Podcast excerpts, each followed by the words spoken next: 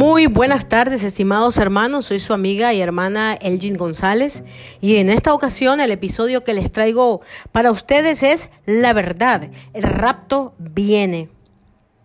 Jesús le dijo a sus discípulos en el monte de los olivos, velad pues en todo tiempo, orando, que seáis tenido por dignos de escapar de todas estas cosas que vendrán y de estar en pie delante del Hijo del Hombre.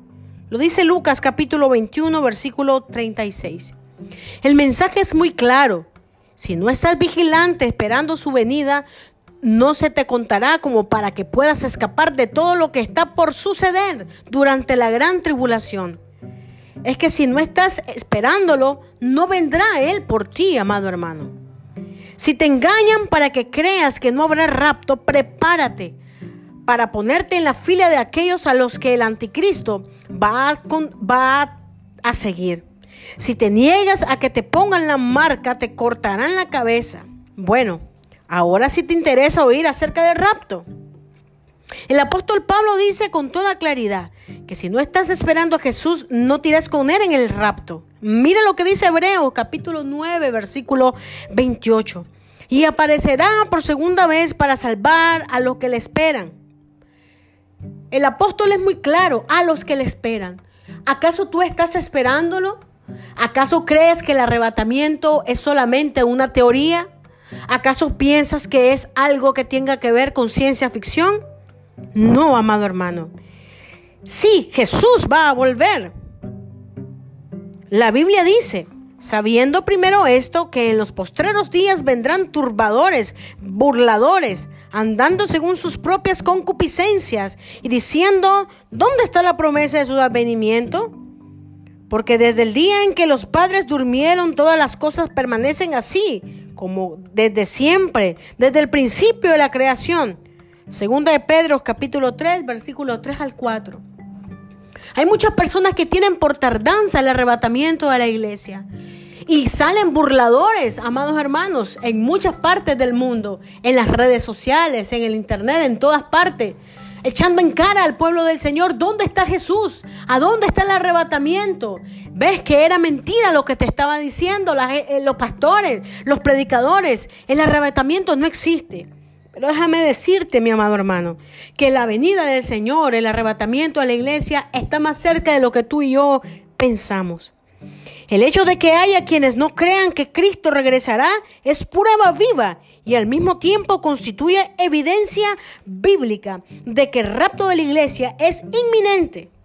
Si escuchas con atención, podrás oír los pasos del Mesías en puntas de pie por las nubes del cielo. Prepárate, el rey ya viene.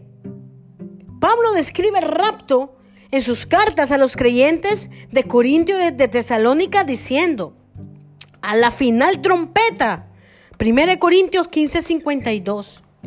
Y porque el Señor mismo descenderá al cielo, 1 Tesalonicenses 4, 16. No todos dormiremos, mis amados hermanos, pero todos seremos transformados en un abrir y cerrar de ojos, lo dice 1 Corintios 15, 51.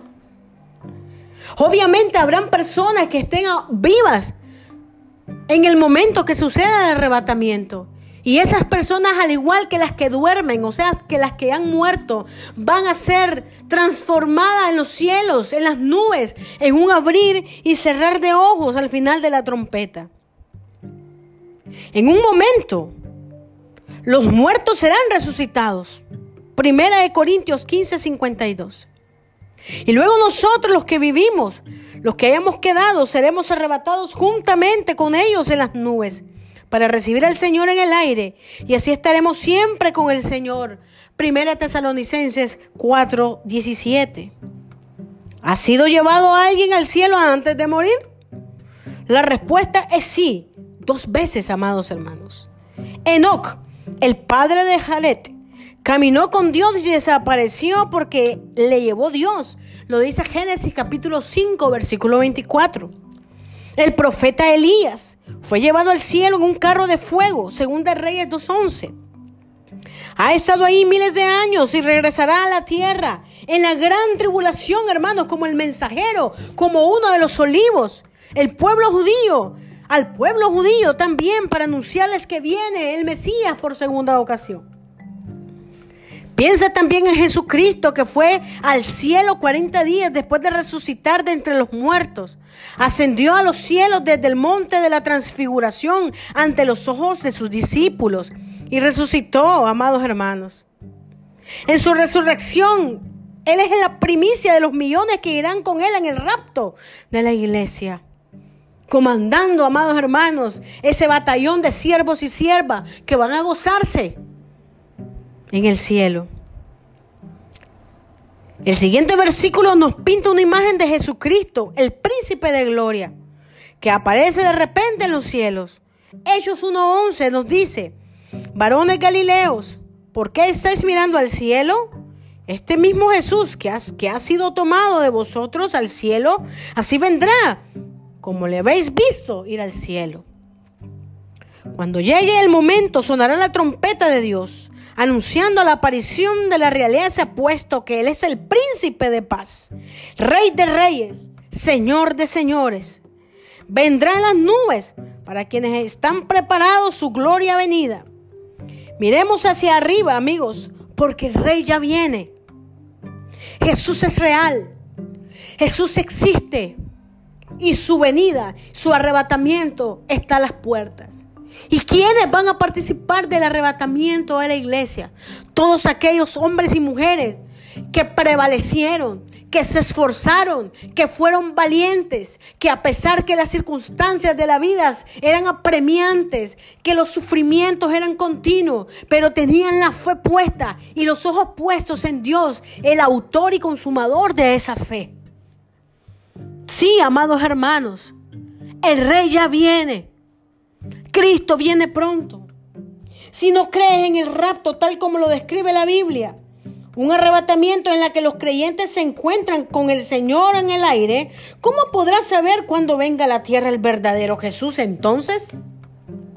Cualquiera puede pararse en el monte de los olivos y decir, soy Jesús. A propósito del montón de burladores y falsos maestros que se han propuesto en engañar aún a sus escogidos. Cualquiera puede ponerse una túnica blanca y afirmar que es el verdadero Mesías, el descendiente del rey David.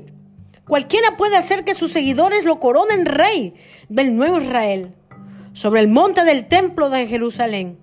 Cualquiera puede con cirugías hacerse cicatrices en las manos y en los pies. Incluso el falso profeta del anticristo hará que hable una estatua y realizará otros milagros también. Y la Biblia estipula que aún engañarán hacia sus escogidos, amados hermanos. Ese no es el Jesús real. Es un impostor, un fraude. Es el engañoso satánico del que habló Jesús en Mateo 24, 5 y 11. Dios sabía desde el principio mismo que vendrían impostores y farsantes y afirmarían ser el Cristo, engañando a muchos. Si fuera posible aún hasta sus escogidos. Y lo dice el libro de Mateo 24, 24. Jesús afirmó entonces, si alguno os dijere, mirar aquí está el Cristo, o mirad allá está, no lo creáis. No lo creáis. Te diré algo, mi amado hermano. Hay que poner la vista y la fe en Cristo. Porque el rey ya viene por su iglesia. Una iglesia sin mancha y sin arruga. El novio está a punto de tocar la puerta. ¿Qué tipo de vírgenes eres tú? ¿La virgen insensata o la virgen sensata que mantenía su vasija llena del aceite, que simboliza la llenura del Espíritu Santo? Abre los ojos, amados hermanos, porque Cristo viene por la iglesia. La redención se acerca, la redención se acerca. Atención, iglesia. La redención del arrebatamiento está a la puerta. Solo los cristianos que se conviertan a Cristo en estos tiempos y los que perseveren en su palabra son los que van a participar y van a ser raptados en las nubes al final de la trompeta, mi amado hermano. Espero que este episodio del arrebatamiento de la iglesia te haya hecho pensar que Cristo, que Rey ya viene. No te duermas. Acepta a Cristo como tu Salvador. Es tiempo de hacerlo. Es hora de hacerlo. Dios te bendiga en el nombre de Cristo Jesús. Amén y amén.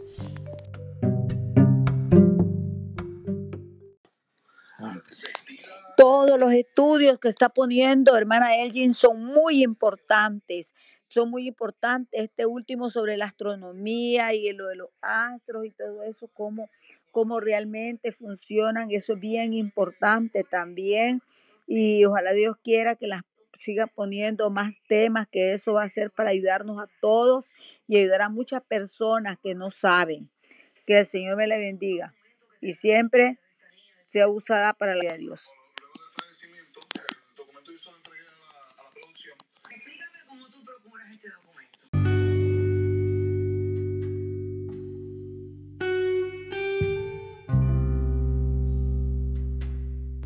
Muy buenas tardes amigos y hermanos, soy su amiga Elgin González, directora del programa El Rey ya viene. En este episodio vamos a tocar un tema bastante interesante que se llama Guerras y rumores de guerras. Dice la Biblia en el libro de Mateo capítulo 24 versículo 6 al 7, y oiréis de, oiréis de guerra y rumores de guerra, mirad que no os turbéis, porque es necesario que todo esto acontezca, pero aún no es el fin, porque se levantará nación contra nación y reino contra reino y habrá pestes y hambres y terremotos en diferentes lugares. Como un estudiante de la historia, quisiera plantear en tu mente una semilla como una idea. Comienza tu estudio con el concepto básico de que Dios es soberano. Él controla las vidas humanas, el destino de las naciones y todo, todos los sucesos que ocurran en el universo. Ahora considera que Dios como creador y dueño de este planeta Tierra hizo un pacto inmobiliario con Abraham, Jacob, Isaac y su semilla de que la tierra de Israel con fronteras y límites que están establecidos en la Biblia le pertenecen al pueblo judío para siempre. Lo dice el libro de Génesis capítulo 14 versículo 18 al 21. Recuerda este dato, muy importante. No es que el pueblo judío ocupe esta tierra, es que es el dueño de dicha tierra.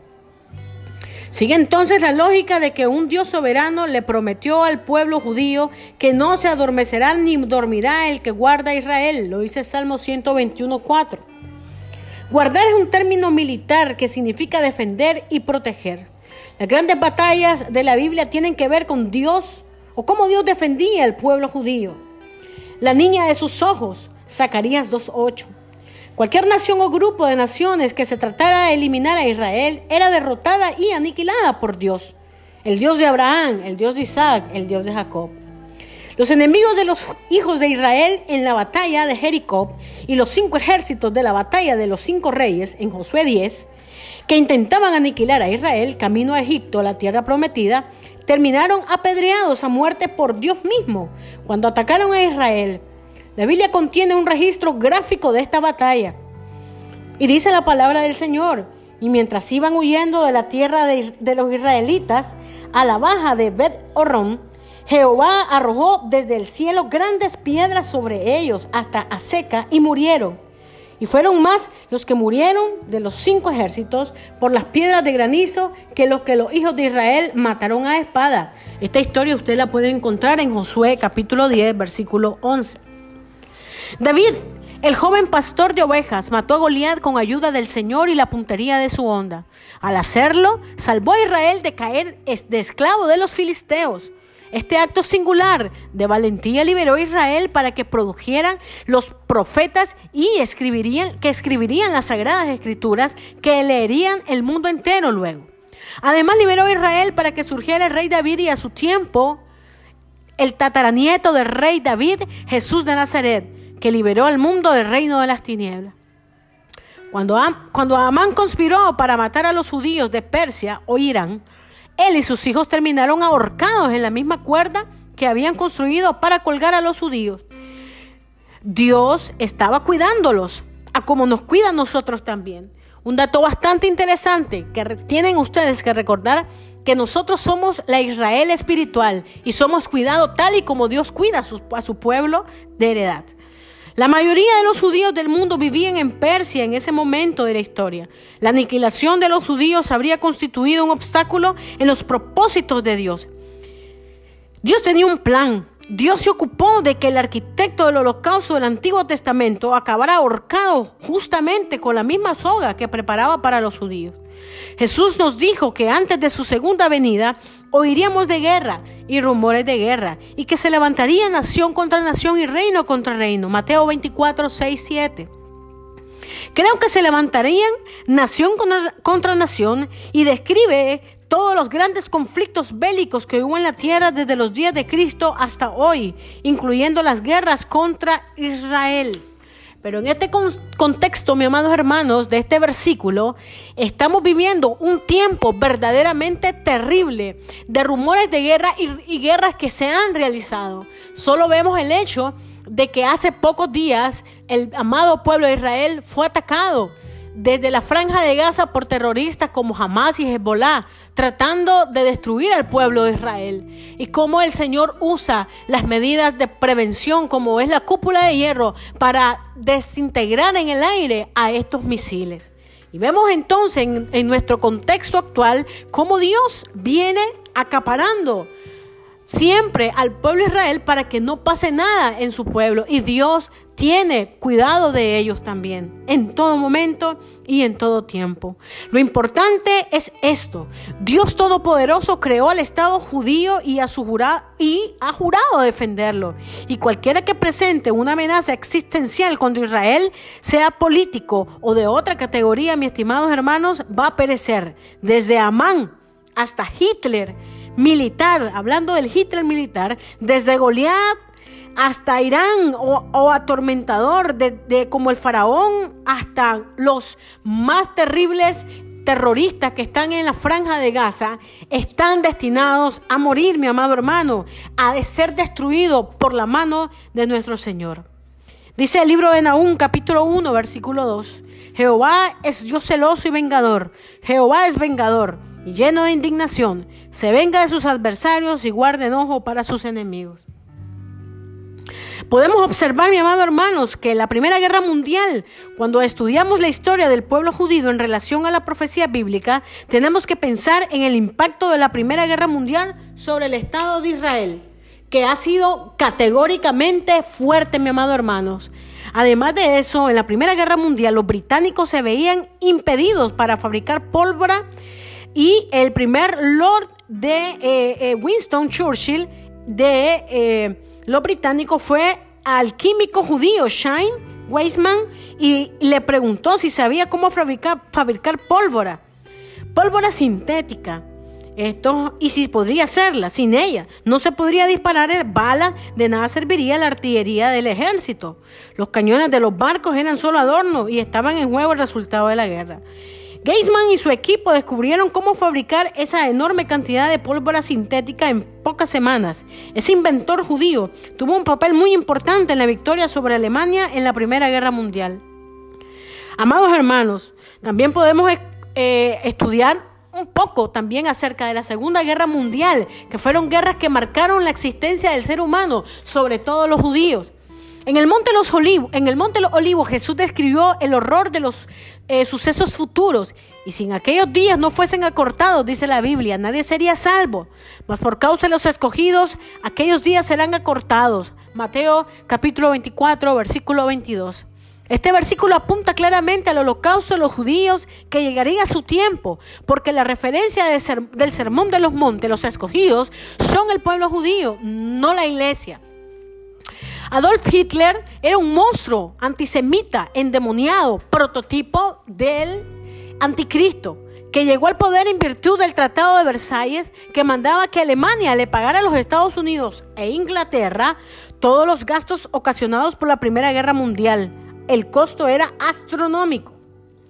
En un esfuerzo por cumplir con este tratado, Alemania, que, que eh, borró al acuñar dinero fresco, método para financiar la deuda nacional mediante la emisión de dinero nuevo que inflaba la moneda hasta que ya no tenga valor, debido a que abunda mucho.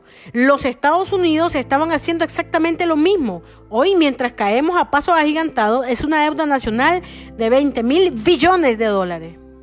Entonces, por este lado, mi amado hermanos, vemos cómo las guerras que hemos estado estudiando, tanto la Primera como la Segunda Guerra Mundial, han venido a marcar la historia de nuestro planeta y también la historia, obviamente, del pueblo judío desde la Primera Guerra Mundial y ya no decir la Segunda Guerra Mundial, cuando Hitler desbarató. Hitler asesinó a más judíos que cualquier otro dirigente político, cualquier otro dictador. Podemos observar, mi amado hermano, que las batallas que ha vivido el pueblo de Israel surgieron de la misma desobediencia, pero también el Señor nos habla de que la salvación viene del pueblo de Israel.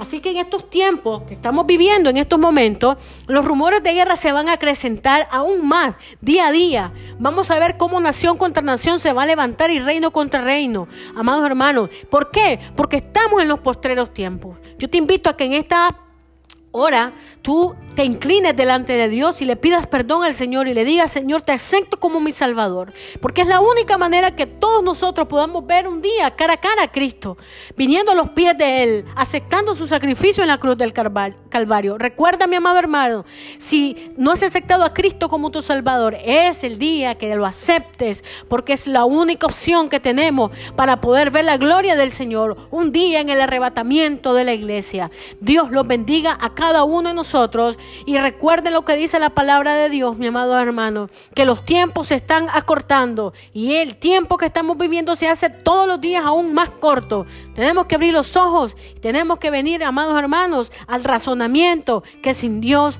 nosotros no somos nada. Dios me les bendiga y nos vemos pronto en otro episodio de su podcast favorito, El Rey ya viene.